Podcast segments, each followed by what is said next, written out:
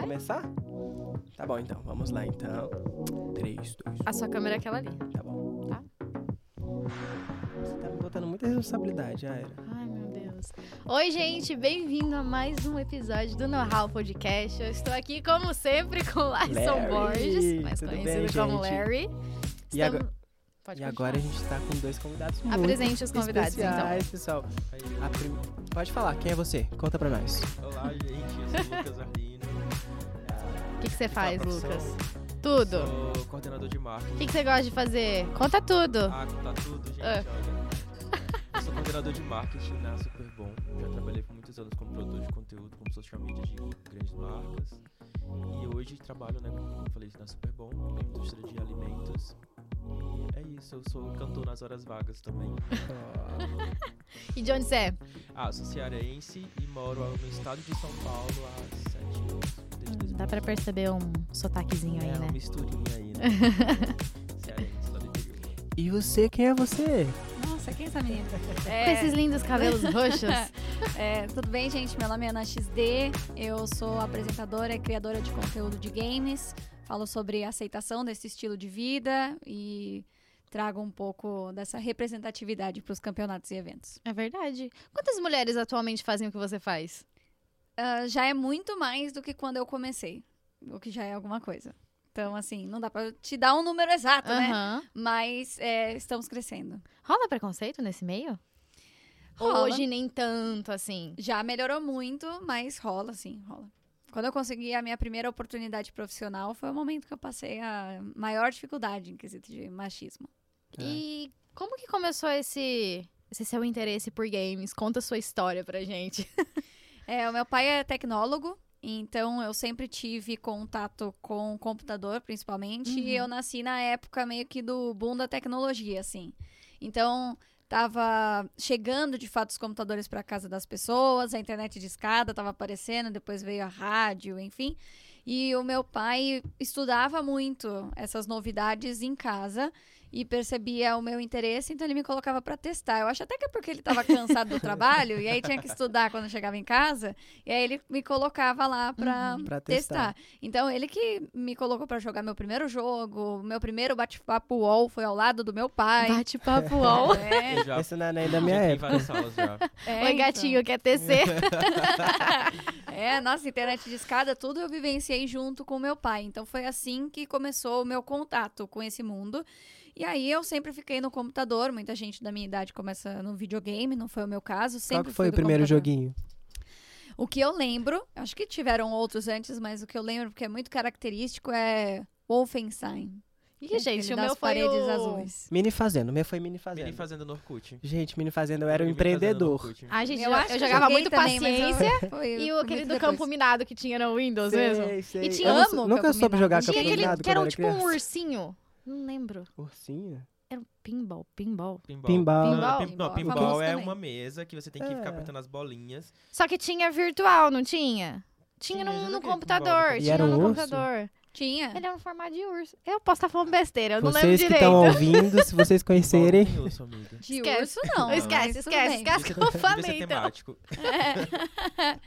Mas comecei desse jeito, assim. Aí é, passei por vários e vários jogos até que cheguei aqui. Ótimo, perfeito. É, você então foi uma das precursoras? Fala assim, Aira, você que é da. É, das precursor palavras. que inicia ali no É, ramo. Sei que foi uma das motivadoras que começou aqui. Você acha isso? Como que Não, você não vê acho. essa? Não, é o tanto que quando eu olhei pela primeira vez pros jogos como uma possibilidade de carreira, foi exatamente olhando para um campeonato que é o CBLOL, que já existia na época. Então eu não me considero pioneira nesse quesito porque já haviam outros campeonatos acontecendo e outras pessoas bastante solidificadas dentro do cenário de games no geral.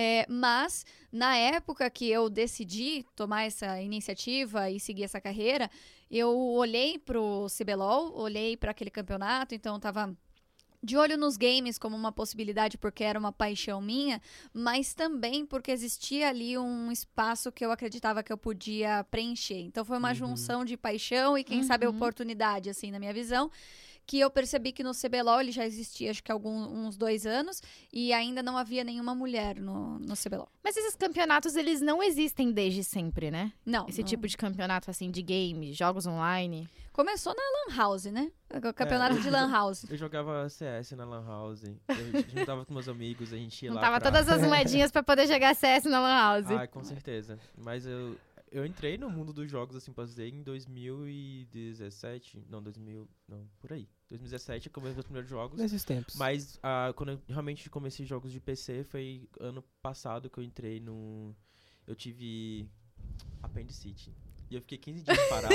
em Só casa. jogando. Eu fiquei assim, gente, eu tô há 15 dias, eu preciso fazer alguma coisa nesses 15 dias. Aí o que, que eu fiz? Eu baixei, eu baixei o LOL, apareceu uma propaganda pra mim.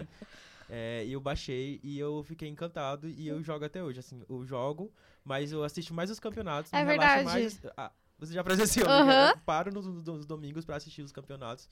E realmente, hoje em dia tem mais mulheres é, Tem. que jogam. Inclusive, tem pessoas até que eu não sabia que, que, que jogavam. Tem uma blogueira que eu acompanhava, que é a Karen, é de maquiagem. Eu nem sabia. Eu, eu tava na Twitch ali. Nem eu nada, sabia que ela jogava. A Karen Bakini. Ela joga LOL. Então, eu descobri que eu tava lá, tava na, na Twitch. Eu sempre tô lá assistindo e, e do nada ela tava lá junto, streamando. Sim, sim. Então você é uma das pioneiras de começo de representatividade lá dentro Sim. do. Então, perfeito.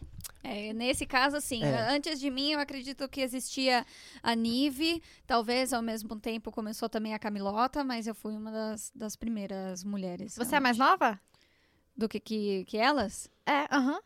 Eu acho que sim, com certeza. Visita de É. idade. Sim. Quantos anos você tinha quando você começou a.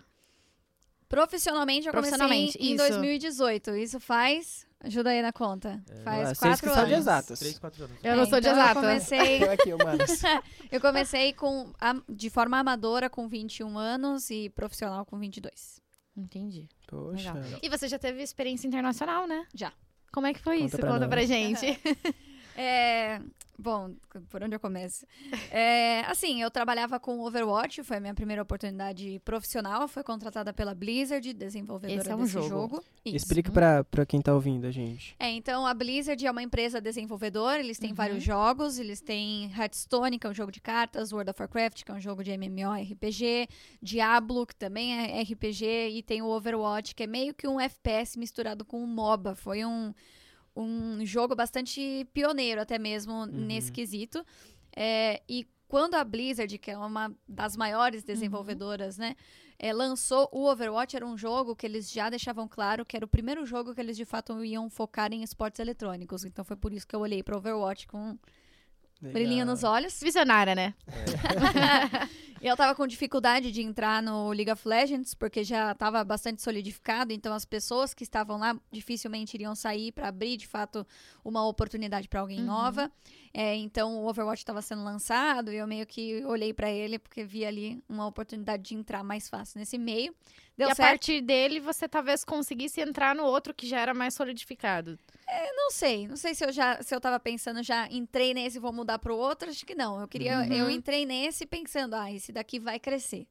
Então foi meio que isso. E aí, quando é, a Blizzard criou o campeonato oficial aqui na região sul-americana, eu fui chamada porque eu já meio que fazia Aham. trabalho com o jogo de forma amadora. E aí foi quando eu comecei a trabalhar profissionalmente. Isso em 2018. Em 2019 eu continuei trabalhando com o Overwatch. E aí a gente fazia tudo do Overwatch da Blizzard aqui no Brasil. É, eu tava lá na transmissão. E aí, na metade do ano de 2019, a Blizzard ia fazer, meio que pela primeira vez, um campeonato internacional que ia juntar os vencedores de algumas regiões. E Uhum. aí, eles queriam trazer uma representatividade não só em quesito de times, mas também dentro da transmissão com o corpo de talentos. E aí, eu fui chamada para fazer um teste. Né? Não foi um convite. Foi um teste. Fui chamada para fazer um teste para ser apresentadora desse campeonato internacional. Passei, fui para fora do país pela primeira vez na minha vida. Passei sete dias na Alemanha. Foi Ai, que delícia. Curti muito lá na Alemanha. É, então. Meu sonho. Vou começar a jogar mais. Vai que eu vá pra Alemanha. Ah, Eu não achava que era possível, não. Já tinha, assim, carreira internacional, isso não vai acontecer. Tem muito dessa, né? Muitas pessoas já desmotivaram você nesse quesito de jogos, assim, ah, jogar. Isso é coisa, não- isso é não coisa dá pra nada. menino, não vai ganhar dinheiro com isso. Ou não? Como é que foi essa. Eu acho que não muito, porque assim, quando eu tava lá olhando pro CBLOL e pensei assim, putz, eu gosto disso daqui, eu tenho conhecimento desse jogo e não tem nenhuma mulher, eu posso preencher esse, esse lugar e ser essa representatividade, já que não tem ninguém para me representar. Eu já sabia que nos jogos é, era um meio majoritariamente masculino, então eu queria chegar naquele espaço de forma quase que incontestável. Uhum. Então o que eu fiz foi estudar muito. Tipo assim, a gente precisa dessa garota. Uma parada assim. É uma parada ou assim, ou se não chegasse nesse ponto, se assim é ela merece estar lá, Uhum. entendeu? Não, eu nunca quis, é, apesar de achar que é muito bom quando tem, eu nunca quis que as pessoas olhassem pra mim e achassem que eu sou cota. Então, que eu tô num Hum. campeonato porque precisa ter uma menina lá. Mulher pra Uhum. Nunca Aham. quis isso pra mim, então eu estudei muito. Você queria estar lá porque você é boa e ponto. Exato. Então eu sempre quis mostrar o meu conhecimento e o quanto eu estava preparada para cada uma dessas oportunidades, então não enfrentei tanto isso. Sim. É, porque quando eu chegava, eu estava sempre muito bem é, preparada, preparada para né? entregar. Com o tal do e- know-how, gente. Exato. Como é se preparar? Agora eu tô dando.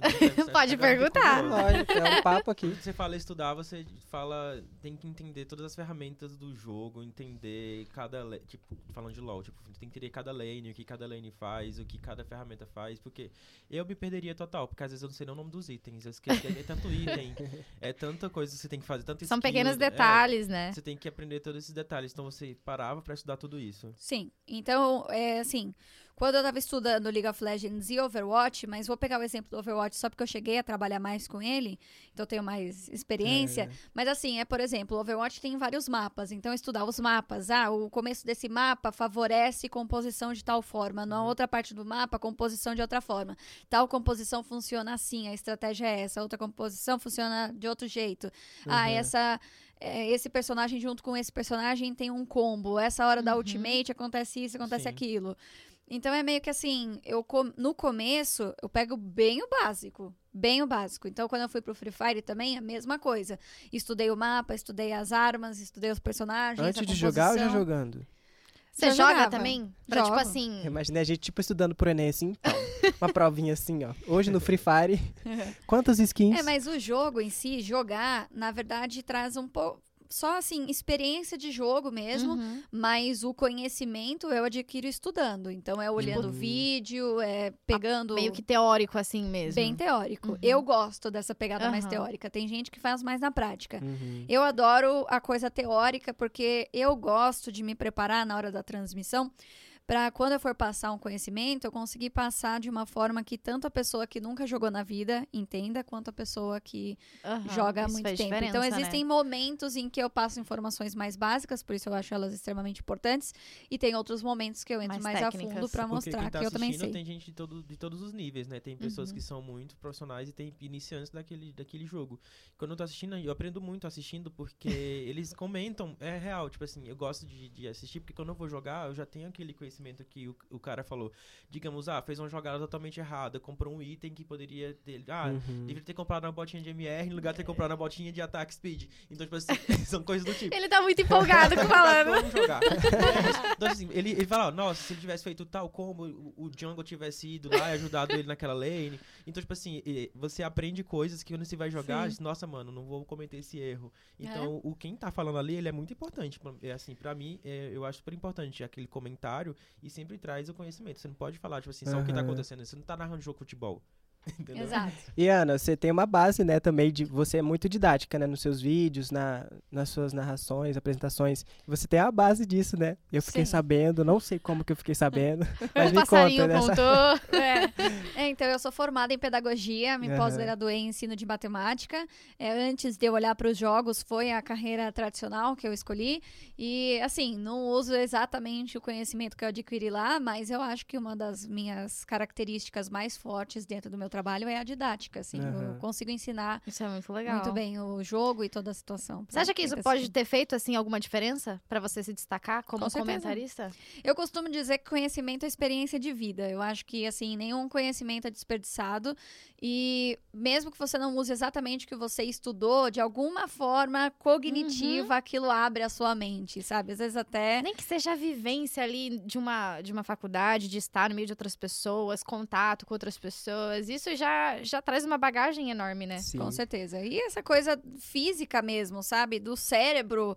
É um Sim. músculo, então você tá ali exercitando ele de alguma Só ele forma. atrofia se você não. É, então. Então sempre Não estuda vai. pra ver. Sempre vai aj- ajudar de alguma forma, com toda certeza. Então, eu acho que me ajudou, sim. Uhum. com- E pra você que tá assistindo, vale lembrar também que se você tem vontade de estudar, de cursar uma graduação, uma pós-graduação, você pode acessar. Opa! Você pode, você pode acessar o link que tá aí na descrição do YouTube, ou também acessar com seu celular o, que é, o QR Code que aparece pra você aí na tela. Que tem um desconto bem legal pra você vir estudar aqui no NASP. a Aproveita. Que é um bom desconto. Faça um NASP, gente, se formar do NASP. hein? Então, agora a gente vai pra uma parte da conversa que a gente vai falar da sua produção de conteúdo. Ok? Vamos lá. Como que foi isso? Como que você cresceu nas redes sociais? Especialmente no Instagram, né? Porque você comentou que é onde tá a maior parte do seu público, dos seus seguidores agora, né? Sim. É, então, as- é, é, eu estava trabalhando já com os esportes eletrônicos, querendo ou não, Uhum. é uma exposição bem grande para muita gente. É, e aí as pessoas já me seguiam, assim. E aí eu comecei a realmente olhar para a criação de conteúdo lá em 2020, quando eu estava trabalhando com o Free Fire. Porque no Overwatch é, era um esporte eletrônico que estava crescendo bastante e tal, mas não tinha um peso grande, por exemplo, no Instagram. Então eu Uhum. tinha 5 mil seguidores? Caraca, E então foi aí? muito 2020? rápido o seu crescimento. 2019. Chocada. 2019. Dezen- 2019 eu tinha 5 mil, se chutar muito alto, 6 mil seguidores. Seu crescimento foi em 2020, assim, que foi o boom. Exato. Você acha Aí- que a, o- a pandemia teve alguma relação com isso? Porque, tipo Não. assim, não? Uh-uh. Porque as Você pessoas foi ficaram muito em casa, né? Não teve a ver porque eu cresci antes da pandemia, Aham. porque eu comecei a trabalhar com Free Fire. Free Fire é um fenômeno Ah, no Brasil. Então foi o Né? jogo que te deu essa visibilidade tão grande. Puxando esse assunto do Free Fire, um, um dos crescimentos também no meio publicitário, posso falar de publicidade um pouquinho, você Pode. também. É, você, logicamente, já deve ter visto, mas para quem não tá, não tá, não viu, é, cresceu muito, até empresas, né, começaram a patrocinar dentro do jogo. Tem então um fenômeno que chama metaverso, que é bem legal também, pesquisem depois. Mas é basicamente a convergência do, do mundo físico com o mundo digital. Então, o Travis Scott fez um show lá dentro do, do Free Do Fire. Fortnite. Fortnite, desculpa. Uhum. É, Teve a Ariana Grande recentemente também. cara, muito legal Fortnite. isso. Ela ganhou uma skin e também fez um Que show. massa, gente. Dentro do muito Free legal, né? Fire tem Teve- o, o- tem um personagem que ele é o Alok. O Alok, aí você joga com a, Que com a skin da. Alok. Existe o Alok e existe também o Cristiano Ronaldo. Nossa, eu sei que tem esse, esse tipo de, de coisa no GTA. Só um É, minuto. Antes que eu esqueça a minha pergunta. E, tipo assim, é, os jogos, as empresas de jogos, eles pagam pra essas pessoas pra usarem a imagem delas nos jogos? É assim que É funciona? uma boa pergunta. Aí eu já não sei. Aí é mu- muito Aham. técnico, assim. É, tem empresas que, que pagam pra estar lá dentro. Eu sei que. eu- Ainda bem eu- que a gente tem o Lucas aqui. Não, é, eu sei que quando você quer colocar uma música, digamos, um cantor, digamos, tipo no GTA, Uhum. você lançou uma música nova e você quer inserir essa música dentro do jogo. Você tem que É, pagar tem que os direitos pagar, autorais é, dessa tá música. daquele jogo. É como se fosse um, um, é, uma mídia paga. Você tá Uhum. pagando pra expor essa música. Que dentro do tipo de GTA você pode ouvir rádios, você pode. E tem, eles colocam músicas lá dentro. Entendi. Que deu pode- atualidade. Então provavelmente rola a mesma coisa com a imagem. Tipo, usar o personagem, a carinha dele lá do Alok. Provavelmente o Alok ganha um é dinheiro. uma ó- ótima estratégia para as marcas, Eu né? não sei se o Alok. É, A gente ganhar, não que tá sabe, na verdade, dele, se né? o Alok que paga pro Free Fire ou o Free Fire que paga pro Alok. É, por conta do, do estilo da música, deve ser, é, o jogo deve ter chamado, algo do tipo. Eles, Uhum. eles sempre fazem esse tipo de ações com influências, né? Pessoas que têm nome. Sim. Então o, o Free Fire é gigante nesse quesito. Então o Alok fez, o- fez uma música, se tornou um personagem dentro do jogo. E agora também ah, o Free Fire já fez parceria com La Casa de Papel. Recentemente fez uma parceria com Caraca. McLaren. Caramba. Então, assim. Free Fire é um fenômeno, ainda mais dentro do Brasil. É uma transmissão em um dia ruim do Free Fire, pega 200 mil pessoas assistindo simultaneamente. Caraca. Poxa. Isso onde? Brasil só. Brasil. Brasil. Lá fora eu não tenho, assim, os números de Uhum. Cabeça, mas trazendo um pouco, assim, das coisas que eu já memorizei, existe uma pesquisa que diz que a cada um jogador de futebol no Brasil hoje, existem dois jogadores de Free Fire. Na Free... Então se tornou muito mais popular que o futebol, porque o futebol era o mais popular aqui, O Brasil né? se tornou o país do Free Fire, basicamente. Então, no, Caramba. no Mundial que nós tivemos no final de 2019, bateu um pico de 2,6, acho, milhões de pessoas assistindo simultaneamente, ou seja, ao mesmo Muito tempo. legal. Nossa. Isso dá o quê? 29 pontos de audiência na televisão. Mas é transmitido em qual Caraca, plataforma? gente. Na Twitch? No YouTube. No YouTube, né? Eu assisto o CBLOL no YouTube. E eu vejo lá as marcas, né? Mano, é muito legal, porque quando você tá nos intervalos dos jogos, as marcas, elas tentam ao máximo, tipo, infundir os jogos. A Gillette é uma das patrocinadoras. Mano, tem um cara se barbeando lá, do nada aparece um personagem lá, Ari lá. todo um negócio assim. Eles fazem é, também o Red Bull. é, Sim. eles- é, Mastercard, eles sempre fazem esse crossover aí com, com o game, né? Isso é muito legal. E, e esse boom que aconteceu de muitas empresas procurarem jogos pra colocarem, né? Mostrarem a sua, sua marca ali. Isso aconteceu quando?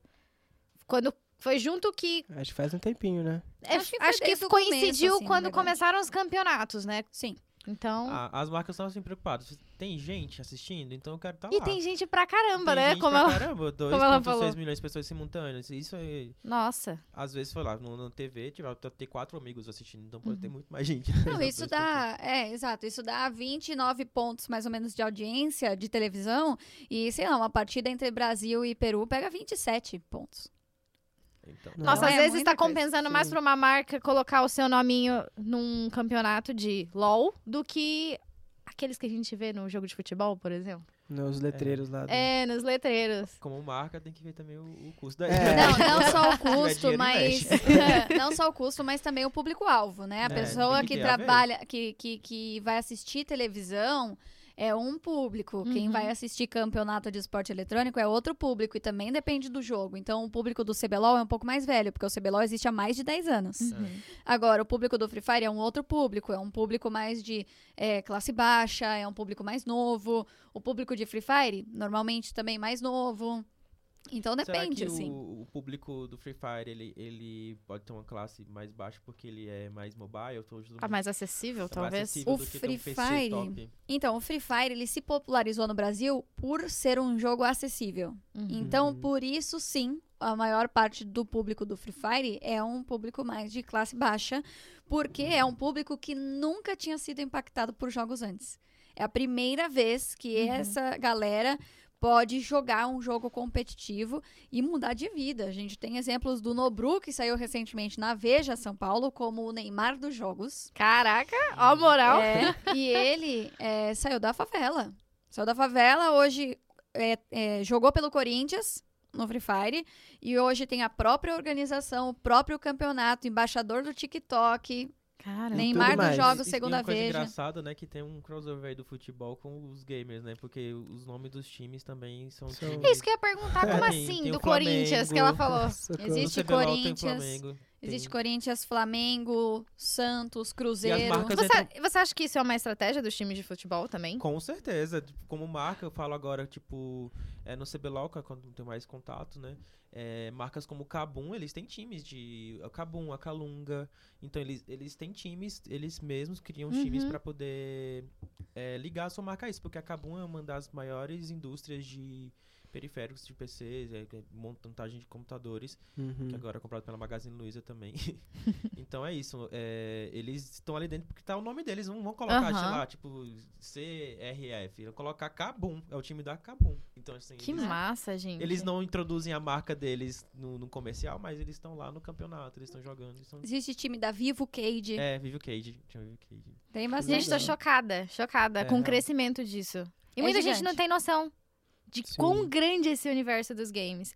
Mas você comentou que o boom dos seus seguidores começou com o Free Foi Fire. aí. Porque em 2019, no final de 2019, assim, a ordem cronológica foi: eu fui pra Alemanha, Uhum. e aí, é, quando eu fui pra Alemanha, eu senti que era um passo que eu não sabia que eu podia dar.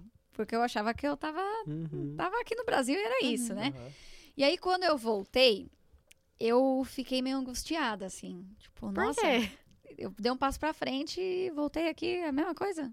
Não tem nada, É. entendeu? Sentiu que foi um Eu já retrocesso, tava- assim. Hum, é, eu acho meio que Ficou sim. um mês na Alemanha? Fiquei uma semana. Uma semana. na Alemanha. É, só que assim, eu já tava no topo do, do Overwatch. Então eu tava fazendo o maior campeonato da América Latina. De Overwatch e fazendo a transmissão em português do maior campeonato de Overwatch do mundo. Fora o Mundial e, Uhum. essa, e essa competição aí que eu fui e tal. Então, quando eu dei esse passo adiante pra ir pra Alemanha e voltei e tava na mesma coisa, eu senti que tinha sido um passo pra trás, que eu queria dar mais passos pra frente. Uhum. Mas eu não tinha como dar esses passos dentro do Overwatch. E aí eu fui atrás de trabalhar com outros jogos. Foi quando surgiu uma oportunidade pra eu fazer um teste pra trabalhar com Free Fire. E aí eu passei. E aí eu comecei a trabalhar com Free Fire no final de 2019. E sempre aí... naquela pegada, estudando pra caramba sobre o jogo. Demais. E aí, sei lá, em um final de semana bati 20 mil seguidores, no outro 30, no Caraca. outro. Quando eu fui E ver. sempre de forma orgânica, sem Sempre. patrocínio, sem nada. Nada.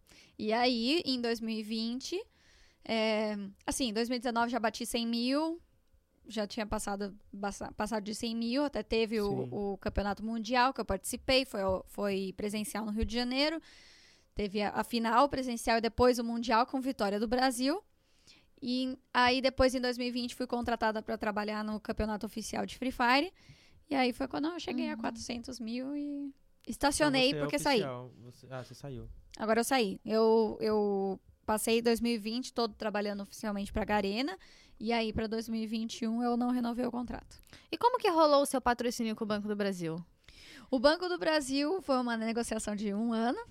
É, mas basicamente a busca deles, aí o Lucas vai poder falar mais, é, é tentar aproximar. Porque assim, o que eu costumo falar é: os games, os jogos, eles são a paixão que nos une. Então é a paixão que me une com o campeonato, Uhum. que me une com a minha comunidade. Mas nós somos mais do que só apaixonados por games. A gente também é pai, mãe, filho, paga conta. estudante, trabalhador, consumidor, Sim. pagamos contas e, e- e temos outros interesses também. E eu acho que tem muito a ver com isso. O Banco do Brasil, ele quer, através da comunidade de games, buscar novas pessoas. E aí eu sou meio que uma das representantes dessa conexão do banco com esse universo. Até porque o Banco do Brasil tem vários produtos para Aham. Gamers, que, é- que são muito, muito legais, inclusive. Que tipo de Legal. produtos são esses? Só pra entender, como que o Banco do Brasil ele pode ajudar um gamer? Uma pessoa Sim. que quer iniciar... Sim, É, nesse então eu universo. faço parte do squad do Banco do Brasil. Nós somos Uhum. em três, quatro, se contar com o apresentador oficial deles. Inclusive, um deles é o Gaules, que é um dos maiores streamers do mundo. Uhum. E ele é influenciador digital também. Ele é principalmente streamer. Ah, tá. É assim, ele é ele o faz- primeiro É lugar você streamer. vira- você se transforma no. Se transforma, é tudo junto. É, é simultâneo, mas assim, a profissão dele não é ser influencer, né? Não, ele é streamer e esse ano ele ganhou os direitos para fazer transmissão da NBA, assim, é nesse Oh. nível. Nossa. Então, mas basicamente, né, os produtos, eles Uhum. têm um consórcio gamer, ou seja, você faz um consórcio para você poder montar o seu computador e Caraca, iluminação, cadeira, qualquer coisa que você precisa. O objetivo do banco- carro, né? Hoje em dia a gente quer um PC mais top. A gente quer um PC mais top. E vale um carro. Um PC mais, mais Vale um top carro. vale um carro fácil. Vale mesmo. Caraca. Ainda mais com os valores de Sim. hoje em dia de placa de vídeo, tá bem alto. Uma Tá, placa de aqui, vídeo. Eu tô já juntando meu dinheiro pra comprar meu PC. Tô pensando o que é que eu tenho que vender na minha casa. Eu tenho que vender minha gatinha. Qual da gatinha? Tô zoando, Deus me livre. Não, mas uma placa de vídeo. E, e né? Hoje em dia, 8 mil. É verdade. Uma top. Ou uma, assim, Não, uma média. ruinzinha. Caraca, eu não Média sabia que era assim. tão caro É assim. caro, oito amiga. Nossa. Uma top, mais de 20, 30 mil fácil. Então é Gente. bem caro. Então, eles têm um consórcio gamer. Eles têm um fundo de ações gamer. Então, basicamente, você pode investir em ações, Uhum. sabendo a partir de um centavo. Então, não precisa, Aham. nossa, ter uma grande quantidade. E aí, você não só vai estar fazendo um investimento que pode voltar para você, e a gente quer que os gamers tenham mais planejamento financeiro, que é muito importante, Uhum. ainda mais Com nesse meio certeza. que é muito Pra instável. comprar as placas de vídeo, né? Vai comprar as placas de vídeo também é importante. E quando você investe nesse fundo de ações, você sabe que o seu dinheiro vai necessariamente para empresas desse universo. Então, de alguma Legal. forma, você sente que você está investindo É um naquilo que apoio, você ama. né? Um apoio, sim. E o objetivo do banco, na verdade, então, é incentivar que essas pessoas elas consigam se profissionalizar, vá para grandes campeonatos, se Também. desenvolvam. Também. É, que As pessoas têm- né, a- as marcas de- desse mundo gamer, elas têm, um, tem um novo, uma nova geração que chegou, né? Uhum. Ah, tem os cringe, né? Os millennials. É. aí tem essa geração Z que chegou aí, né? Que já entrou no, no mundo da internet e e tem uma grande mudança também no mundo do- dos bancos, né? Quando entrou o Nubank com as contas digitais, né? Uhum. Revolucionou o mercado. Então, os bancos tradicionais, eles têm é, um delay comparado a bancos como Inter, Aham. para chegar com produtos mais atuais no mercado. Não Aham. que não exista. Que hoje já tem contas digitais, mas eles, têm, eles, eles viram uma oportunidade de eles entrarem nesse mundo, né? E trazer gente nova. Que anti- é, até um tempo atrás o pessoal só queria usar Aham. Nubank, In- é, Inter, Sim. sei lá, Neon, que é uma das contas que eu utilizo. E tava esquecendo do Bradesco, do Aham. Santander, que eram os Então- bancos E que eram até diferentes. interessante porque o Banco do Brasil foi o primeiro banco a no Brasil investir em esporte tradicional e recentemente foi o primeiro banco a investir em esporte eletrônico. Ele foi o primeiro. Um Esse, esse conceito esporte eletrônico, ele é novo pra mim. Ele é, ele é novo, eu nunca tinha ouvido. Não, A, a área dos Não, esportes ao esportes. vivo, assim, ó, é, Esporte ao vivo. Mas, tipo assim, você acha que as pessoas estão vendo é, o jogar não só jogar online, não só uma forma de lazer, mas agora também como uma profissão? Você acha que tem rolado isso nesse Sim. meio? Sim, com certeza. O próprio Free Fire hoje, ele é visto como um meio de mudança de vida. As pessoas, quando elas bombam no Free Fire, claro que é difícil porque tem muita gente querendo, mas as pessoas quando bombam no Free Fire é sair da favela, é morar em mansão, é ter carrão. Acontece isso. Acontece da, da casa para pai, para mãe, o próprio Nobru. É porque eu, eu tinha a impressão também que as pessoas vinham com muita futilidade. As pessoas jogarem, passarem horas. Mas hoje, como a gente pode ver, já é um meio de sobrevivência de muita gente, né? Os jogos. Sim, é, eu me lembro, né, que quando- na minha adolescência eu ficava assim muito tempo no celular, ah, vai fazer alguma coisa de útil. E hoje, eu posso dizer que meu trabalho está aqui nas minhas mãos. Então, Uhum. hoje mudou totalmente a forma de trabalhar, né? Eu não via, como ela falou há um tempo atrás, que eu não sabia que ser gamer Aham. era realmente uma profissão, mas depois que eu entrei, depois da minha cirurgia, Aquela do apêndice Cirurgia que mudou você a não vida. Mudou a vida. mudou a minha vida, É, mudou a negócio. É, eu conheci um outro mundo. é, E eu, eu descobri, né, que eh, os Uhum. campeonatos e que o LoL era um dos primeiros esportes a se tornar um campeonato realmente, assim, que era um- se tornar um esporte. É. Aham. Assim, eu não vou negar que algumas idades realmente precisa assim de certo limite. Crianças, por exemplo, precisam Sim. estudar, lógico. Seguir Mas- classificação indicativa. Aham, exatamente. Porém, é muito bacana ver que a gente tem um novo mercado em potencial, né? Que é o mundo dos games. Não sei nem se em potencial mais. É, já, Já, já tá- atingiu, já tá no auge. Tá muito, muito, muito, muito grande.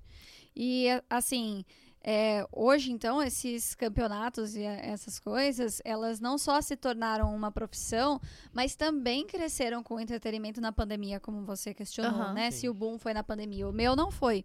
Mas de muita Mas- gente foi. De muita gente foi, porque eu costumo dizer que, assim, a gente estava muito acostumado com o entretenimento passivo. Que era você trabalhar o dia inteiro fora de casa, chegar em casa tão cansado que você só ligava a TV e Uhum. recebia o entretenimento, certo? Exatamente. O que tivesse lá pra você, você aceitava.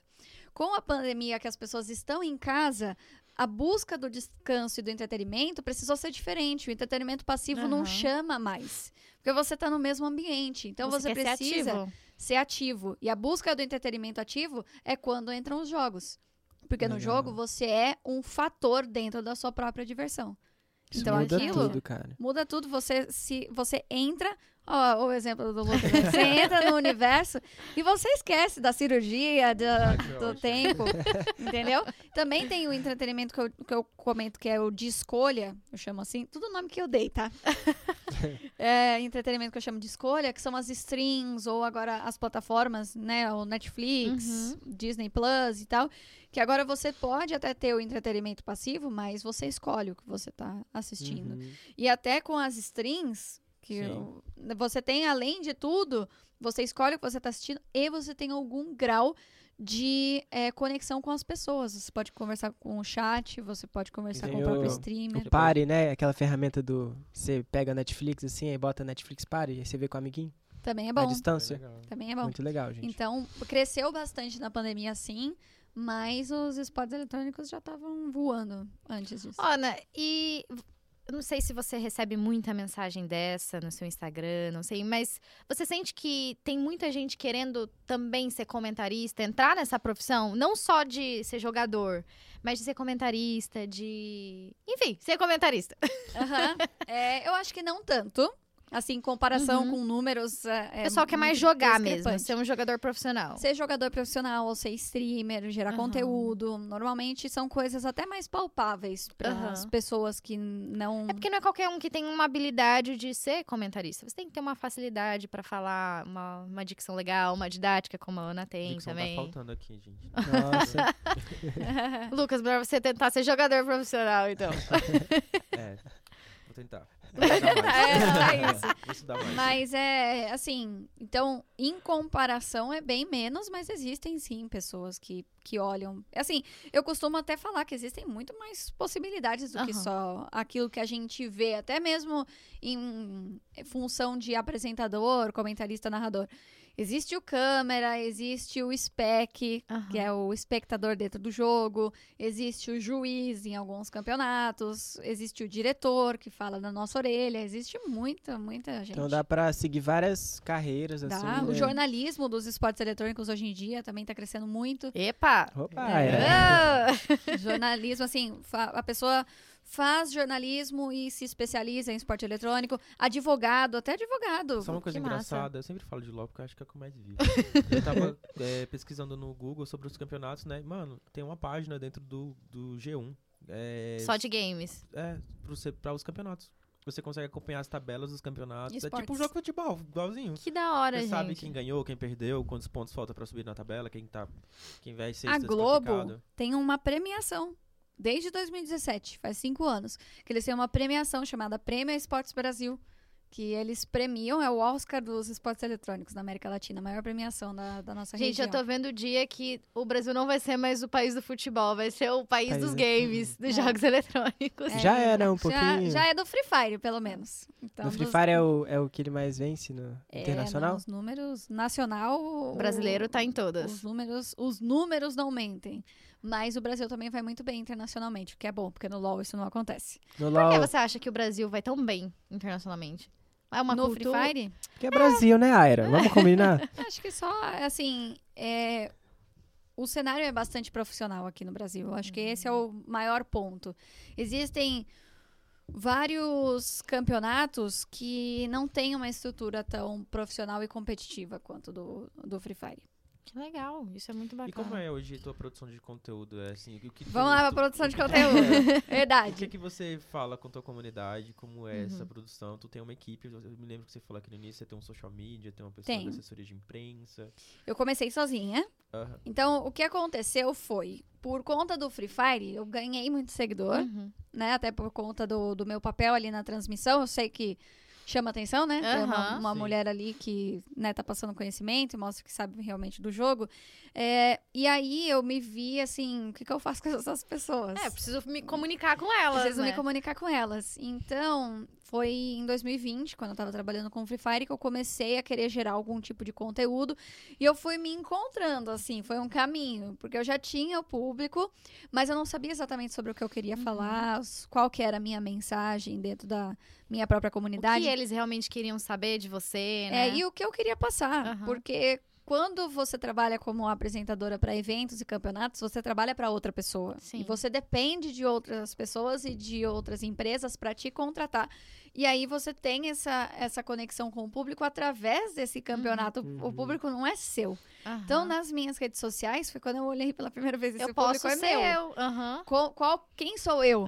Para essas pessoas, né? Então foi uma construção. E aí, no meio dessa construção, eu comecei a gerar conteúdo principalmente de humor gamer, que eu chamo assim. Uhum. Uhum. Que é pegar as trends que estão rolando aham. Fazer e eu Reels. adapto. E eu Pra- pro adapto mundo pro gamer. mundo gamer. Você então- criou uma, uma identidade mó, tipo assim, cores assim, a gente já percebe que é você. A gente entrou no seu Instagram, o cabelo roxo também já tá na paleta do feed. Cara, é então, muito isso é legal. essa construção assim, de identidade também é muito importante para produção de Eu- conteúdo. é, né? Sim. Uma outra dúvida sobre as marcas, né? Como é que elas te abordam? Que assim, o que, o que acontece na maioria das vezes, é, eu falando como marca, é, Uhum. e eu tento não cometer esse erro, é de que pensar que um influencer ele é um vendedor, ele não é um vendedor. Tipo assim, de, de contratar ele pensando que eu vou vender mais. Então, assim, não, eu quero contratar X, a X influenciador para ver se aumento mais gente nas minhas redes, para vender mais. Mas no final das contas, a gente faz mais uma, uma ação de branding, né? Tipo assim, a gente quer não- Você não é, é, tipo, por mais que seja uma mídia, você é uma mídia, mas só que você não é um vendedor. Sim. Ah, como é que Uhum. as marcas te abordam? Como é que tu, tu tem essa conexão com a marca? Tu diz, não, eu não vou fazer esse trabalho. Não, eu, eu- se quiser fazer, eu faço dessa maneira, do meu jeito. Como é que Uhum. você faz? Então, vou, vou chegar lá, calma lá. Deixa eu te- te- tentar. Pode assim, seguir a, a seguir linha a linha de raciocínio. Então, assim, é, comecei a gerar conteúdo de humor gamer, me encontrei, aí contratei uma pessoa, porque fazer campeonatos e gerar conteúdo, não sei o quê. Então, eu comecei com o meu Porque social até media. então sua profissão era ser comentarista, não era ser influenciadora digital. Então você Exato. precisava de ajuda de uma equipe. Não, eu até comecei Aham. sozinha, como eu falei, mas aí eu senti que eu, preci- eu queria mais, na verdade. O- a quantidade de conteúdo que eu conseguia gerar fazendo aquilo sozinha era menos do que eu queria entregar. Então eu contratei uma pessoa até pra me ajudar a me encontrar e tal. E aí essa pessoa tá comigo até hoje, que é o Ricardo, inclusive um abraço pro Ricardo. É, Abraço, ele, Ricardo. Ele vai em casa a cada 15 dias, a gente gera conteúdo, assim, faz 14 coisas, sei lá, três fotos, 11 reels, e aí a gente vai postando e tal. Então, adaptou bem a minha rotina e tal. E aí eu me encontrei com uma pessoa que fala sobre aceitação. Então, Uhum. através do humor gamer, eu mostro para as pessoas que me acompanham que tá tudo bem você ter esse hobby e que é possível você Uhum. encontrar pessoas que vão te aceitar. Não tem por que ficar, é, assim... é, achando que você tem que largar isso para ter um bom relacionamento com a família, porque tem sim Uhum. familiares que não Uhum. entendem, ou ter um relacionamento que não vai te aceitar por conta desse hobby que leva muito tempo. Uma partida de League Oh. of Legends é 40 minutos. É verdade. Então você vai jogar A pessoa uma fica no partida, vácuo. A A pessoa, pessoa fica no vácuo, ela tem que entender, entende? é, Então, não tem através. como responder. Não tem. A ela esteja jogando com você. Você pode E falar isso causa não. DR, viu? Exato. Aí, Muitos Causa relacionamentos DR. abalados por causa de games. Exato. Então, através do meu conteúdo e com a minha comunidade, eu mostro que a gente não, tem, não precisa aceitar essa coisa de não ser aceito e de que dentro do relacionamento, se a outra pessoa não consegue se adaptar ao hobby, ah, então eu tenho que largar do meu hobby. Não, existem pessoas que aceitam a gente dessa forma. Então, é sobre isso que eu tudo. falo. É sobre isso que eu falo, é, junto com outras coisas. Trago um pouco de moda, trago um pouco de é, lifestyle, né? Então, meio Uhum. que em comparação com isso e tal. É, e aí, até da minha imagem, do- da, da cor e tal, é uma forma que eu trabalho a minha imagem para quebrar um pouco a minha seriedade. É uma estratégia.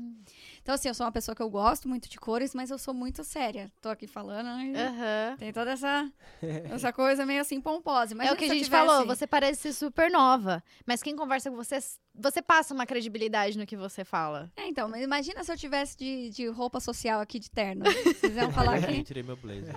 Não, é, mas tipo assim, é difícil pra é, mim. porque ela é E- gamer. no meio da minha comunidade, as pessoas são pessoas mais novas. Aham. Então, pra eu me conectar com essas pessoas, não só mais Muito novas, legal como pessoas são humildes, mais Uhum. humildes. Como que eu me conecto com essas pessoas se eu já falo sério e ainda tô de terno? Não consigo fazer Aham. isso. Então, eu sou meio doidinha. Então, eu tenho um cabelo colorido, eu uso um olho de cada cor. É meio que pra quebrar essa seriedade. E rolar uma poder- identificação com o seu público. Uma identificação, que ela existe, mas é que eu tenho esse jeito de falar, esse jeito de ser que é meio, que é meio sério. E aí, as marcas chegam através de mim hoje, através da minha agência. Uhum. Então, eu tenho. Quando eu comecei a, a crescer, principalmente no Free Fire, eu entrei em contato com uma agência que já estava bastante focada nesse meio. Já trabalhava com outros influenciadores, youtubers é, do Free Fire. E aí, hoje, eles me agenciam. Então, se chega uma marca interessada em me contratar, é por eles. Mas a ideia, para mim, que a marca tem que buscar, realmente não sou vendedora. Mas, quando a marca procura um influenciador no geral, eu inclusa, na minha percepção, o que eles estão buscando é uma comunidade específica. Por quê? Quando a marca coloca na televisão, Aham. ela coloca na revista, É ela não geral. faz ideia quem é que tá pegando a revista, quem é que tá assistindo a É televisão. como se ela estivesse dando um tiro geralzão, assim. Geralzão. Então, vai muito mais grana, né? Uhum. Muitas vezes. E aí é geral. Como que você adapta o seu conteúdo para agradar tantos públicos assim? É mais difícil. É mais Quando difícil. você faz através de um influenciador, você sabe qual que é o público. Uhum. E você pode fazer um produto Bem específico. É um nicho de bem- games, é um nicho. Então, ah, eu quero falar de games, mas eu, e você pode, assim, funilar o quanto você quiser. Ah, eu quero falar de games, beleza. X. Ah, mas eu quero falar de games mobile. É outra coisa. Eu quero falar de gamer mulher. Outra coisa. O quero falar de do gamer é difícil de achar. O LGBT. negócio do, do E marketing assim vai. digital é exatamente isso, né? O poder da segmentação, né? Porque você consegue nichar muito a, o teu público, né? Inclusive, quando você vai fazer uma campanha no Facebook, você consegue nichar a idade, localização, o raio que ela tá, o que ela gosta de comer. Então, você consegue ver esse tipo de Uhum. coisa, né? e com, com os influenciadores desse jeito. Quando a gente procura, falando como marca, a gente procura um influenciador hoje, eu trabalho para indústria de alimentos. Então eu não E você posso, faz essa busca, né? De Sim, influenciadores. O que, que você analisa? É, quando eu vou analisar, eu tenho que analisar. Eu entendo quem é o público que consome super bom. Uhum. Eu tenho que saber quem, quem consome e qual o público novo que eu quero atingir. Ah, eu quero em buscar, não quero veganos, eu quero pessoas saudáveis que buscam Uhum. uma rotina saudável, tá? Então quando eu procurar um influenciador, ah, eu procuro alguém que fala sobre lifestyle, que dentro do Aham. lifestyle ah, fala sobre exercício físico, ou que Sim. goste, sei lá, que tem um público de mulheres, sei lá, vamos pegar um público mais idoso, então vamos pegar uma, uma Uhum. influência mais velha, então, sei lá, uma Ana Maria Braga da vida, tipo, assim, sabe? Então, tipo assim, pra ela ensinar uma receita saudável com produtos Vocês viram a Ana, É. a, a Ana Maria Braga de Cruella? Meu Deus. Achei muito. Maravilhosa. ela sempre lançando tendências. É, e também daí existem tantas coisas que você como marca pode olhar. Você pode olhar qual que é o tipo de conteúdo que essa pessoa faz. Aham. Se a pessoa faz Tem um a ver, conteúdo... né, com o que você quer realmente. É, se a pessoa faz conteúdo mais de foto, faz conteúdo mais Uhum. de vídeo, como são esses vídeos, como são essas fotos, como que eu quero, como que eu faço essa cocriação até mesmo, né? Aham. Aham. E se é uma, uma marca que quer mais venda, bom, beleza, mas procura é, influenciador que tem essa, Esse foco, né? esse foco. Sim. Por exemplo, eu sou uma pessoa completamente influenciada pelo Vitor Oliveira, não sei se vocês conhecem. Falar. Conta pra quem tá ouvindo e pra mim também. Meu, o Vitor Oliveira é Será um... que é que eu tô pensando? É um É. criador de conteúdo, e aí ele tem o conge dele lá, o Chico, que é o, o cachorrinho paraplégico dele. E ele tem um quadro no. Ele tem dois quadros Acho muito que eu sei quem é. conhecidos. Ele é stories. também? Não. Então não Eu sei acho quem que é. Continua contando, que eu acho que eu sei quem é. Ele tem dois quadros muito conhecidos. O primeiro, que é o mais conhecido, é o Não Está Sendo Fácil. Que uma vez por semana as pessoas contam causos e aí ele reage, e é muito Uhum. engraçado. Eu sei quem é. É, muito, muito, bom. conhecido. E aí tem um outro que ele faz que chama V-Jobs. O V-Jobs é um, um quadro que ele faz de vez em quando nos stories, que as pessoas, os microempreendedores, colocam lá na caixinha e ele mostra a, as pessoas, assim, sabe? Legal. E esse é um cara que vende. Esse é um cara que vende. Eu já, eu já entrei em perfil do coisa e dei o presente do Dia dos Namorados pro, pro meu. Dia dos Namorados, não, pro aniversário do meu namorado. Num negócio desse do Jobs lá, vi um negócio e falei, eu acho que esse daqui tá bom de presente. E fui lá. É uma pessoa que, pelo que ele fala também, ele consegue converter essa para essa venda, mas são poucos. Uhum. Então aí você tem que se adaptar. Olha, eu quero um influenciador que vende, ok. Dentro desses que vende, qual que se encaixa mais? E aí ver o que, que vale a pena pra marca ou não, Exatamente. porque é bem menos assim variedade nesse E tipo caso. assim, o número de seguidores às vezes nem é tão significativo se aquilo, se aquele nicho for o que você precisa. É, hoje tem... Às vezes a pessoa tem menos seguidores do que, mas só que tem a taxa de conversão aí talvez maior. Ah, aí você pode explicar melhor segmenta- sobre isso porque você manja mais. A gente segmenta assim, né? Tem os celebridades, são pessoas que, Aham. que têm mais de um milhão de seguidores. Tem os influenciadores, que podemos dizer que é, pessoas que têm até um milhão de seguidores, de 100 a 1 milhão. A gente tem os micro-influenciadores, que são pessoas que têm entre, pode ser 50 e 100, 100 mil seguidores. E tem os nano-influenciadores, que são pessoas que são bem pequenas. Tipo de bairro, uma cidade, É, talvez, no influenciadores de máximo. cidade, de até, de até uns 50 mil seguidores, são, a Uhum. gente pode dizer que são nano- são nano-influenciadores. E dependendo da, de alguma marca, de alguma loja, aquele nano influenciador é útil pra ele, né? Exatamente. Hoje tem plataformas que você já consegue fazer campanhas, digamos, é, uma pessoa que tem 50 mil seguidores, ela pode ter um alcance ali, sei lá, de 100 mil pessoas que faz um Reels e por aí, um alcance de 100 mil pessoas. Se eu contratar mais ou menos 10 influenciadores que tem 50 Aham. mil, até 50 mil, eu vou ter um alcance igual um influenciador que é grande. Sim. É, até porque a plataforma não entrega o número de seguidores, não É, exatamente. não mantém o percentual, tipo assim, ah, a pessoa tem 10% de percentual quando pega, sei lá quantos K de seguidores, esse percentual baixa muito. Uhum. Eu mesmo tenho 40 400 mil seguidores, mas meu alcance é, sei lá, Aham. 60 mil por postagem. Às vezes eu chego a 100 com rios, é, mas fica por aí, entendeu? Mas é esse número que vale, não é necessariamente o número de seguidores. Eu não vendo o meu número de seguidores, eu vendo o meu alcance. É o Você alcance. tira o print e envia pra a pessoa que quer. Ah, geralmente contratar vocês fazem com as um métricas, Kit, né? Tem um Media Kit, Tem ele Media mostra Kit. o alcance, Uhum. geralmente Mas aí depende recebo. também da marca. Tem marca que, Que, vem, pede. que e vem tem uma- e tem marca que não faz pede. questão. Tem marca que vem certeira, entendeu? Eu Uhum. quero cotar a Ana aqui com um Reels, três stories e uma foto, por exemplo. E aí é passa o Aham. valor só e é isso. A pessoa já olhou, o, o perfil, já sabe qual que é o Uhum. conteúdo, já sabe mais ou menos como Hoje é que nem funciona. precisa tanto, assim, eu posso dizer, tipo, pedir mídia aqui, geralmente tem plataformas que já mede o engajamento, já sabe Sim. o alcance que essa pessoa tem, é muito fácil hoje de medir. E eu acho bem legal esse, esse mundo, né?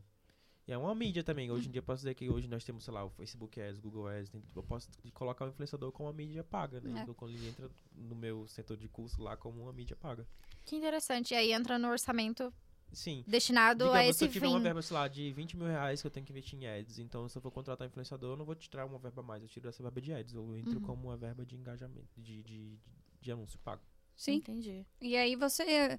É, é legal essa coisa do nano influenciador Aham. e tal, porque. Porque pra mim, pelo menos, não sou do marketing, mas a minha visão é que quando uma marca contrata um influenciador é porque ele quer aquela comunidade. Então, é aquela Uhum. comunidade que so- comunica desse jeito. Sim. E Aham. muitas vezes não tem a ver com o número, porque o número às vezes é geral demais. Então Sim. depende. É, tem até Também. aquele caso, aquele case da, da mulher que foi contratada por uma marca de camisetas, ela tinha 2 milhões de seguidores e a marca vendeu 25 camisetas. Então, Então, tipo assim, pra você ver que em número não tem nada a ver, né? Aham. Se não que for o nicho certo, métricas, se não alcance. pesquisar Exatamente. direito. Às vezes uma pessoa que tivesse 100 mil seguidores faria, um, faria muito mais vendas daquela é, e não camiseta. necessariamente tem a ver com o alcance, mas sim com o quanto de identificação esse público, o quanto que esse público quer saber sobre camisetas. É. É. Entende?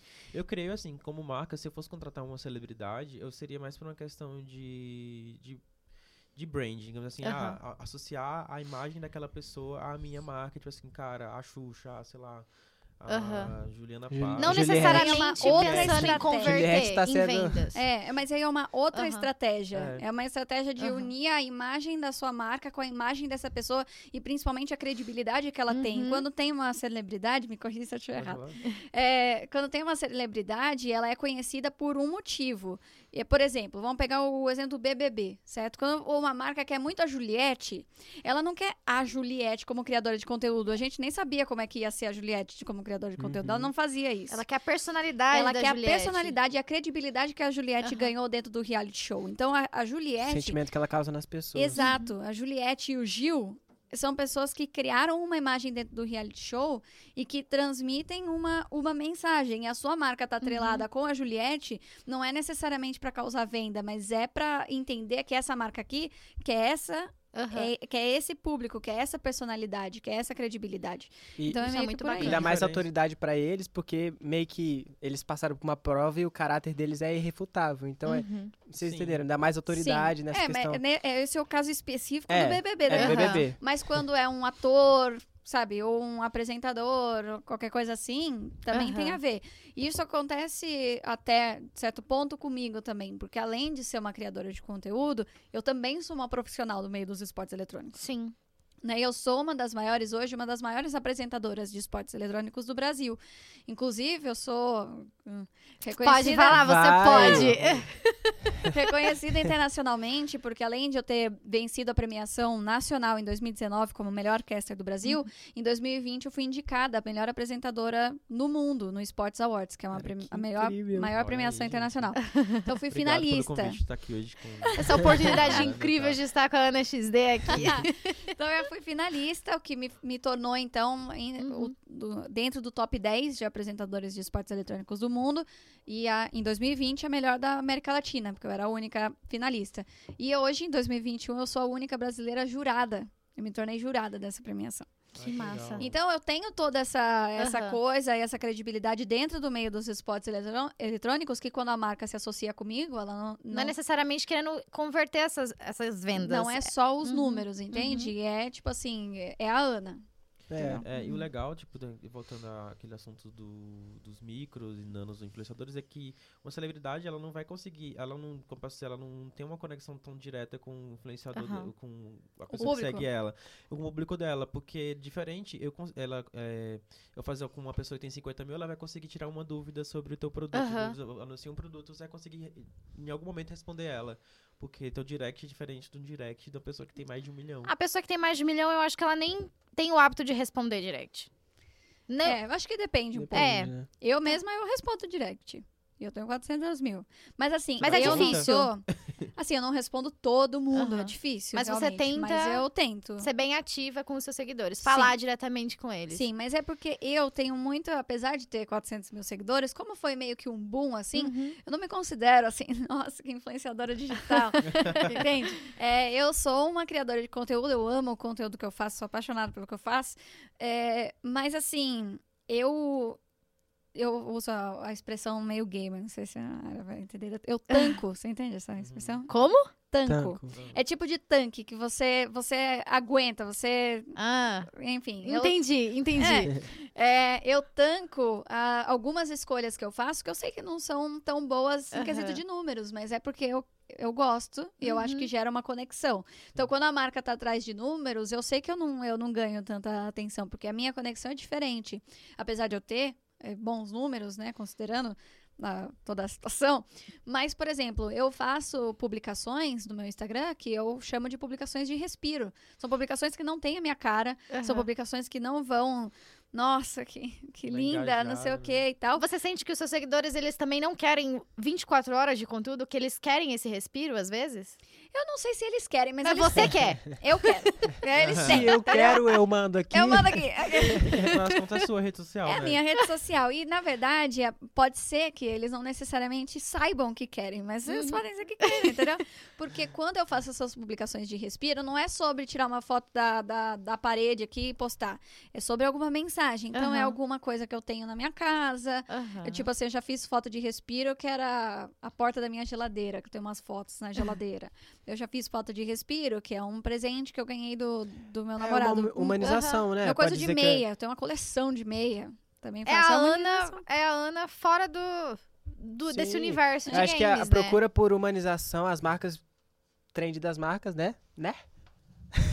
Estão É, fazendo, fazendo isso, né? Que é buscar humanizar a marca Uhum. é, para chegar bem próximo do público. E Sim. aí entra todas isso as questões. que- Existe uma consequência disso em quesito de algoritmo. Eu tô ciente disso, porque Uhum. pensa, se eu faço uma publicação de respiro, essa publicação obviamente não vai ter o mesmo engajamento do que se tivesse minha cara bonita lá. é, no próximo, na próxima publicação pode ser que o Instagram não não entregue da mesma forma, porque a publicação anterior não teve tanto engajamento. Então eu sei que existe essa consequência, mas pra mim vale a pena. Mas porque não quando a ficar refém pessoa- do algoritmo também, né? Não É. pode ficar refém do algoritmo. Então, Algoritmo eu, eu, pra tóxico. mim, vale a pena, por conta da mensagem que eu tô passando, quando a pessoa abre o meu feed, tem Uhum. bastante da minha cara, mas não é só a minha cara. Tem um, uma flor aqui, um não sei o quê, A porta uma da caneca. geladeira. É, a porta da geladeira. Tem eu lá com um monte de coisa do Friends, que é a minha série favorita. Então, tem algumas coisas que a pessoa consegue bater o olho e já, e já entender. E nessas publicações de respiro, muitas vezes eu consigo trazer conversas que numa foto com a minha cara eu não Uhum. consigo. Eu posso desviar o assunto um segundo? Pode. Você gosta de Friends, né? Amo. É, você acha que teve tempo mesmo? Ou não teve entre a Rachel e o Ross? Se foi traição ou se não foi traição. É, Assim, foi traição. é, eu- tô concordando com Eu você no acho. momento. Quem acho. discordar, tô nem aí. Eu não vou comentar porque eu não assisti. Assisti a primeira temporada. Que absurdo! Você tem que assistir Friends. Que absurdo. Faz Gosto uma ma- menos de você agora. Eu não vou dizer que você tem que ter uma apendicite de novo pra ficar em casa assistindo Friends. É que só tem um apêndice, né, amiga? Se eu tivesse mais um, eu É verdade. internar. Porque eles são um caso raro no mundo. É uma verdade. cirurgia aí pra você ver Friends. Não, que, Vamos que sisos. desculpa. Mas é sobre isso, sabe? É sobre mostrar um Uhum. pouco de outras coisas que vão além da minha cara. Claro que a minha cara é importante, mas que eu muita não- gente quer vê-la, né?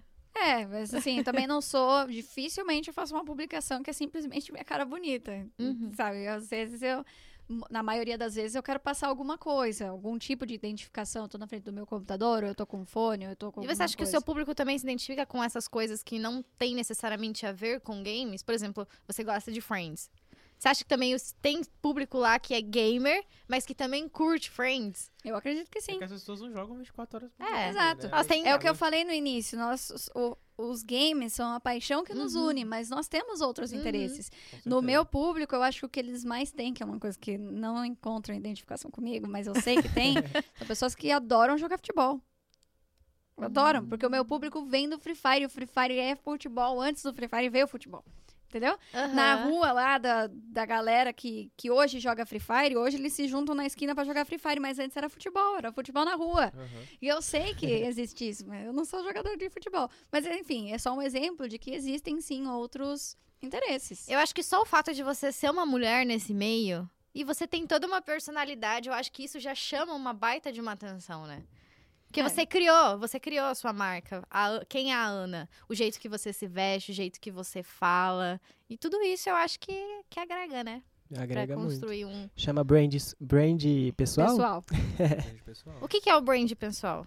Em mais, É assim, tudo mais que a gente detalhes. falou. É, exatamente, gerar é, O identidade, brand né? é, é como posso falar, é, é como você se comunica, né? Aham. Tipo, a, a sua comunicação. Aí o brand é, é- já tem aquele marketing pessoal, o pessoal Uhum. falava, né? Mas é, acho que podemos falar de brand pessoal. É você criar a sua imagem, é, como é que você quer se comunicar, o seu jeito de se vestir, é, a sua paleta. É, eu gosto muito dessa coisa de brand pessoal. Na verdade, eu cheguei a fazer um curso recentemente sobre o assunto, porque eu não paro de estudar nunca, gente. ah, isso é importante. Eu amo. É, e assim, Nem o Naspense para de estudar nunca. Hora do merchan. Ah, vai, O você faz o merchan agora. Você que não para de estudar nunca, já sabe pra onde vir, né? Então tá. Eu adoro quando o Larry faz isso. Nossa, agora não fez sentido. Eu falei o Naspense já sabe pra onde vir, né? Tem que ser É. as pessoas que não estão no NASP. Vem pro NASP, gente. Continua, desculpa. É isso, é isso. Mas eu nunca paro de estudar. Eu acho isso tudo realmente importante. Eu vivo isso no meu dia a dia.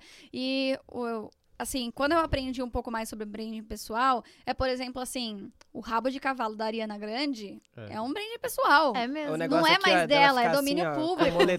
Ela não pode cantar sem aquele. Ela não de pode. cavalo. Imagina se a Ariana Grande aparece sem aquele Ela não rabo de consegue nem cavalo. fazer o falsete, gente. O falsete dela tá clopado naquele rabo de cavalo. É um boom, porque aquele rabo de cavalo virou uma marca. Não Sim. é mais o cabelo da Ariana Grande. É o rabo de cavalo da Ariana É Grande. o rabo de cavalo da, da Ariana Grande. E o brand pessoal, ele então tem todas essas questões de comunicação, Uhum. de imagem, e pelo menos no curso que eu aprendi, também tem a ver com a sua vida. Então, Uhum. por exemplo, eu não tenho problema nenhum em tirar uns dias sem fazer conteúdo. Porque às vezes eu não quero. Tá faz bem. parte. Tá Porque certo. eu sou um brand pessoal, Uhum. é diferente de uma marca. A marca não tem como parar de fazer produto. Não. Entendeu? Sim. Então tem. Então tem rola ver essa diferença aí entre uma marca. Isso é Mas tem ótimo, né? Você influenciador ter essa que ciência é disso. considerado que... uma marca hoje? Ah, pode a Anitta. A Anitta. Aí Eles vendem os nomes, né, também. Eu já- O, Uhum. Ana Hickman. Eu tenho um pedido de registro de marca, Ana XD. Então, É a minha marca. Eu tenho uma empresa. Porque quando eu, eu Uhum. vendo publicidade ou eu apresento um campeonato, eu faço nota fiscal, eu tenho uma empresa, eu faço, eu estou prestando Que serviços massa. através da minha Sim. empresa. Então eu sou uma marca, sim. Tá vendo? A Ana XD Gente. Company. A Ana XD Eventos. Eventos. Ah. Animação de festa. Cara, também, você também Mas você sabe que. Ai, gente, agora entrando É. no, no- num parênteses aqui, mas é que eu já fui, entre aspas, animadora de festa. Sério? Ah, eu fazia E você nem personagem. sabia, né? Não, Eu fazia personagem vivo. Fazia personagem vivo em festa de criança. Você, você vestiu de que personagem? Gente, já fui a Ana do Frozen. Que legal! Já fui a Ariel. Agora você tem que ser Que é vestido de artista. skins do. do Skin jogo. dos jogos, é. Exatamente. Isso eu nunca fui. Mas, ixi, Você era muito do meio da arte, então.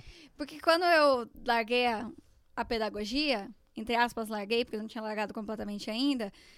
Eu larguei porque pra mim faltava paixão. Eu queria alguma coisa que eu gostasse de fazer. E Uhum. aí eu fui olhar o que que, eu- o que que ele acha que eu gosto de fazer. E aí eu olhei pros jogos. Ao mesmo tempo que eu olhei pros jogos, eu olhei pras artes. Sim. Então, meio que paralelo a Uhum. tentar alguma coisa nos jogos, eu fui pro teatro. Então, eu fiz teatro musical, apresentei Mamma Mia. um Caraca. Você É. canta também?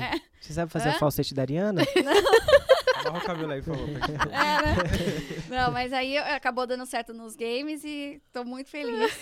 Ai, que mas legal. então eu já tive essa experiência. Ô, Lucas, você acha que é, investir, te- não digo dinheiro, talvez dinheiro também, mas um tempo pra construir o seu branding pessoal, branding pessoal, é, falei certo, Pra você se tornar um influenciador ou pra você melhorar a sua conexão ali com o seu público, ele é essencial?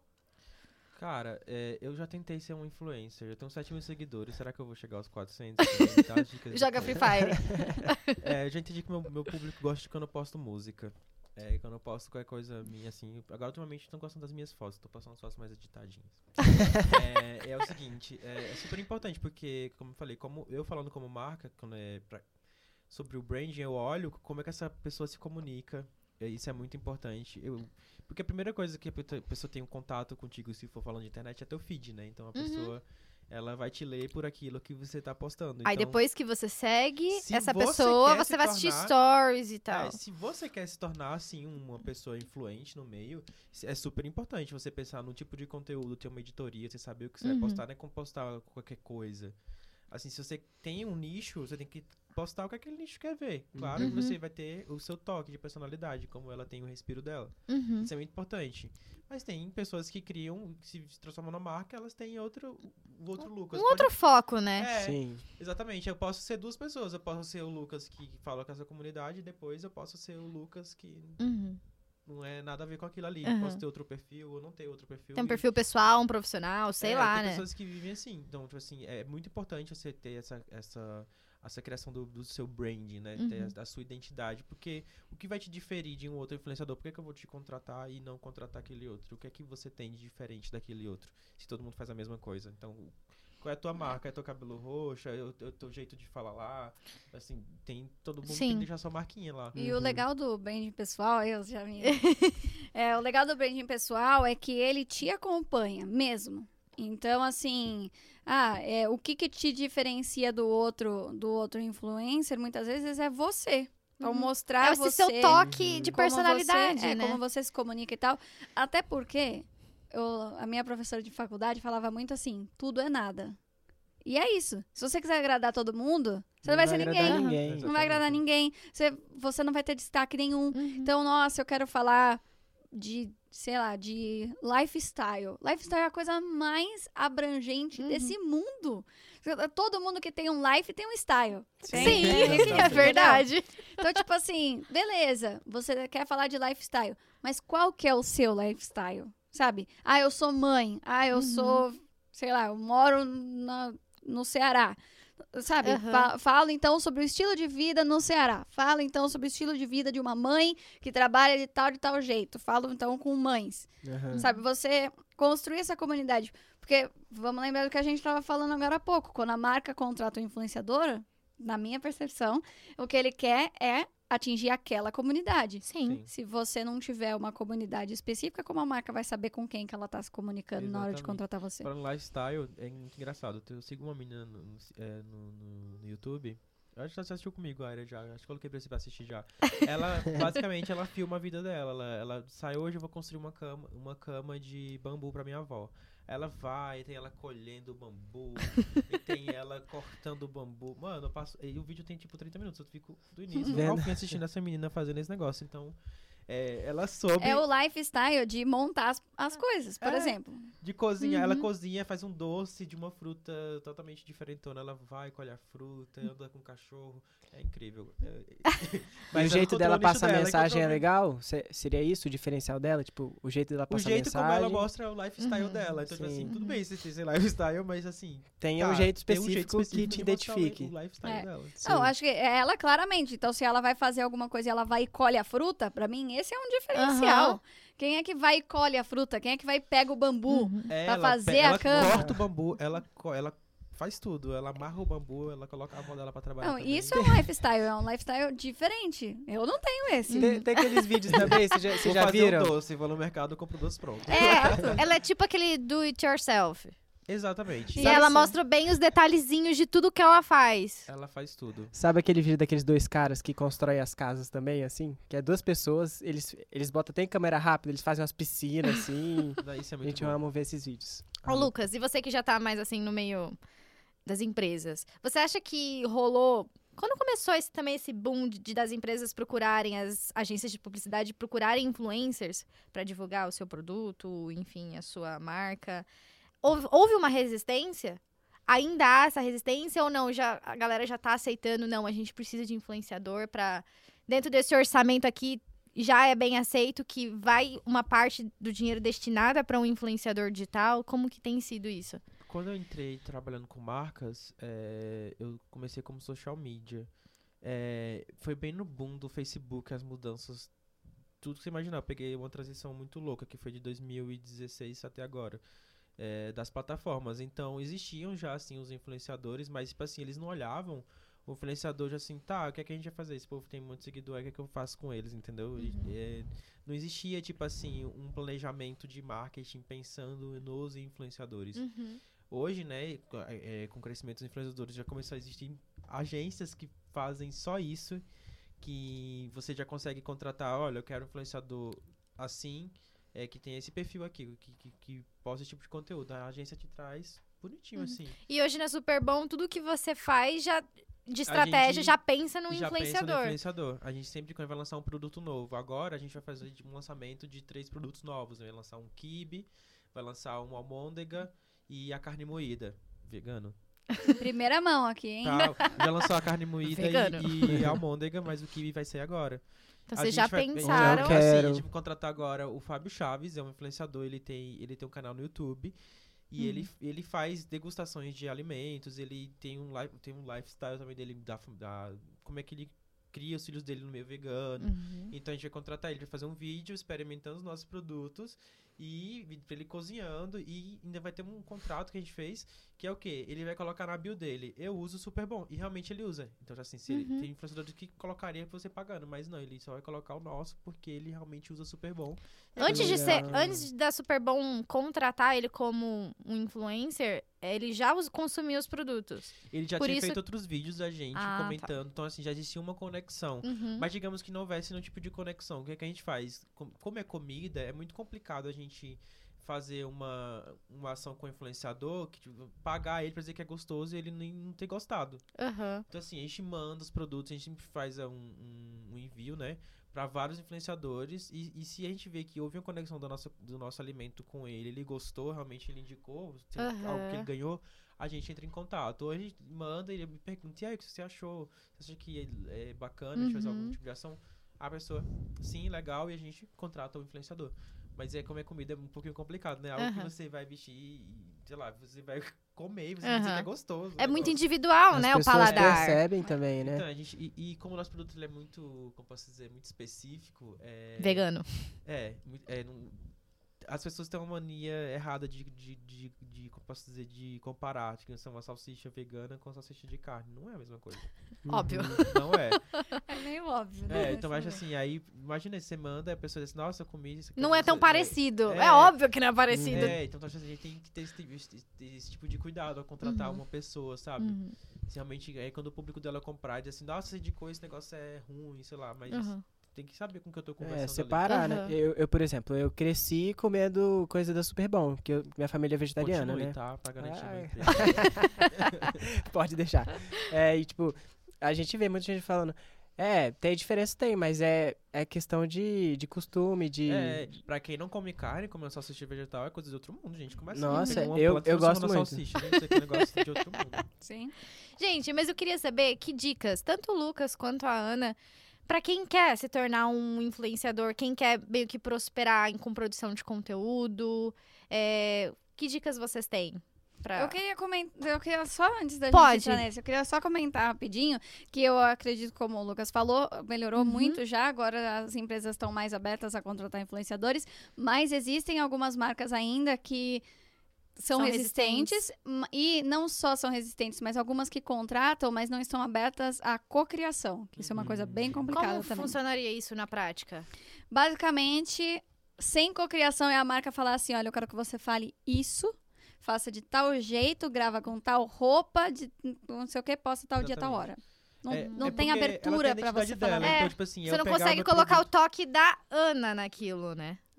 É, velho, e, quando- e- e geralmente quem segue, sente. Tipo assim, Hum, não, com toda é certeza. total, gente. Eu não gosto, eu não gosto particularmente de influenciador digital que faz esse tipo de coisa. Eu prefiro que ele traga a identidade dele ali. Sim. É, mas às vezes não é, É. Na maioria das vezes, eu diria, não é a escolha do influenciador, é a marca. Tem marca Uhum. que não tá aberta à cocriação. Tem marca que está, que às vezes ou manda só o aspecto geral, eu quero Uhum. que você fale de tal coisa, de algum jeito que você acha legal, ou manda um roteiro, mas abre pra você Cocriar. Aham. falar, olha, isso daqui eu acho que não funciona e tal. E aí tem o Porque quem negócio de valor, o né? público De mais preço. é você, não é? Você acha Não, que quem conhece eu sou É. eu. É, então, É, exatamente.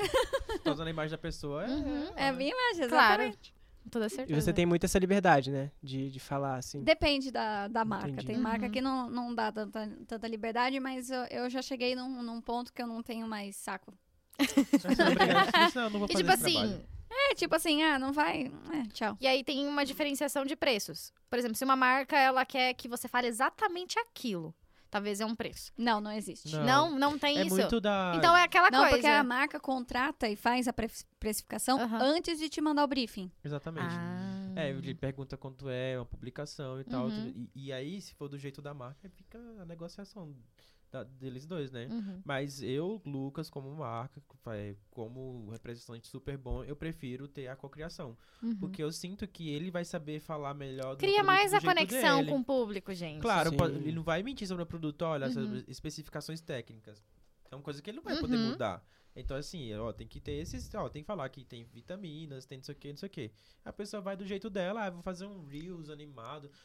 É assim, mas a cocriação é também considerando as Uhum. coisas que a marca quer falar. Com certeza. Exatamente. Então, se a marca quer falar Mas algumas com o seu coisas toque, técnicas, com a sua é, identidade. tem que ter as coisas técnicas, Uhum. porque é uma cocriação, não é também assim, ah, faz aí influencer. Aham. Não é assim, né? Não é. Então é meio que uma coisa Aí, conjunta. aí entra tudo naquele tema de humanização, no É. final das contas. Exatamente. Se for um robô falando, não- É, e Hum. a- então existem algumas coisas que as marcas ainda têm que, que construir. Então tem essa coisa da cocriação, tem a coisa de superar o número de seguidor e mais na questão do, do Uhum. engajamento, da Exatamente. conexão, que também tem muita marca que só quer saber de gente com mais de um É, milhão de depende também da seguidores. estratégia da marca. Se ela quer, tipo assim, alcançar, digamos assim, é, digamos, desinchar. Ela contratou muito influenciador grande. Ela queria explodir assim, só, tá na- só aparecer. Caraca, haja Ela- dinheiro também, né? Então, mas tem marcas que estão afim de fazer Aham. isso, então tá tudo certo. É, o- é a estratégia de marketing Mas dela. aí que seja uma estratégia e não uma Uhum. resistência. Ah, essa pessoa tem 50 mil seguidores, eu não preciso dela porque a minha marca é conhecida. Uhum. Então é entender qual, qual que é a estratégia e estar aberto a contratar a pessoa que vai de fato entregar essa Realmente estratégia. entregar. Enfim, era isso que eu queria. Não, então pra gente começar já a caminhar pro final, infelizmente. Ah, Que o nosso papo tá muito legal. Eu queria que vocês dessem dicas pra quem tá iniciando nesse universo, produtor de conteúdo. é, A importância, talvez, da gente entender o nicho. Porque, por exemplo, o nicho da Ana é um. O da Super Bom ali, as pessoas daquele meio é outro. Então, Uhum. quais são as dicas? Os passos, talvez, pra quem quer crescer nisso. Ah, eu posso falar aqui pra você que quer ser um influenciador, quer alcançar as marcas, né? Uhum. Começar a ganhar dinheiro, talvez, com começar isso? a monetizar isso, né? Uhum. Porque não é só porque fazer conteúdo demora, gente. Eu- Claro. Eu, eu Deus. crio conteúdo pra marca, mas é, é uma coisa que demora. Quando eu faço um videozinho de receita, tipo, um meio período pra fazer uma receita legal. Então, tipo assim, é, se planeje, cria uma, uma editoria. é, se você quer alcançar a marca, pense no seu nicho, como é que você vai atingir essas marcas, cria um media kit, tente fazer ali seu engajamento, crescer. Claro, Cuidar do branding, prende, não se pessoal. prenda ao algoritmo que a gente fica Uhum. é refém disso e é muito complicado. Então, pense é, no seu brand, né, que a gente tava falando lá, do que você quer falar, que as marcas vão atrás do, do teu público, do como, é tu, como tu se comunica com tua, Uhum. mar, com tua comunidade. Isso é muito importante pra mim, saber. E claro, e quando eu for mostrar pro meu, pra minha direção, eles querem saber no final das contas Sim. os números, né? Então, tipo assim, olha, essa pessoa tem um engajamento X, então assim. Não se prende ao algoritmo, mas pensando nele também. Porque se É se isso. tiver alcance, a gente não vai O importante é a saúde mental. É você não ficar, não ser refém. É, é isso. O que eu costumo dizer, que eu diria, são principalmente acho que três coisas. Vamos ver se surge mais alguma.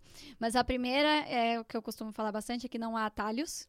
Então não existe mandar mensagem pra alguém falando assim, viu, me dá uma oportunidade aí, viu, é, curte a minha última foto lá, esses atalhos não existem.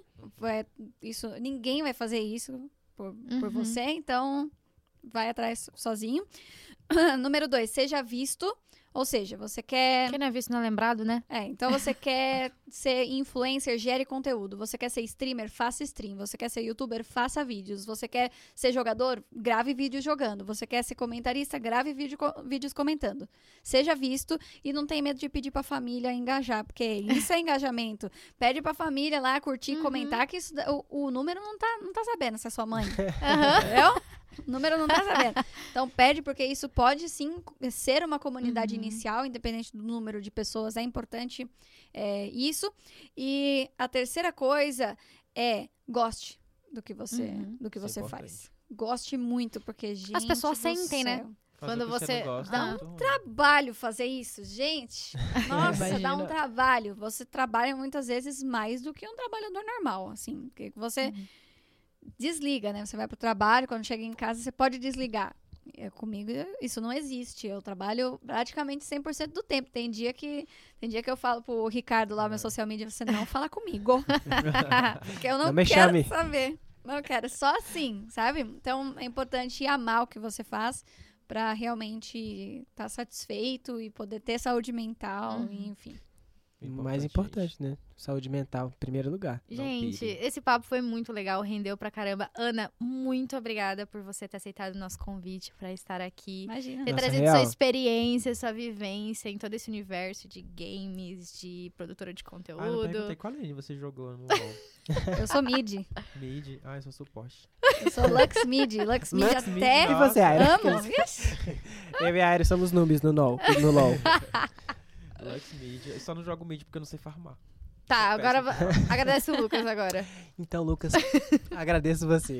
Mentira. Agradeço você por ter vindo, recebido, aceitado o nosso convite. É um papo massa. É, nossa, gente, eu Trouxe amei esse também papo. sua experiência como na área de marketing, brand. Foi muito Amo essa bacana. área também. Publicidade, ó. Olha, Coração pra eu sou vocês. novinho, mas já passei, já tenho uns sete empregos na carteira assinada, gente. Tô...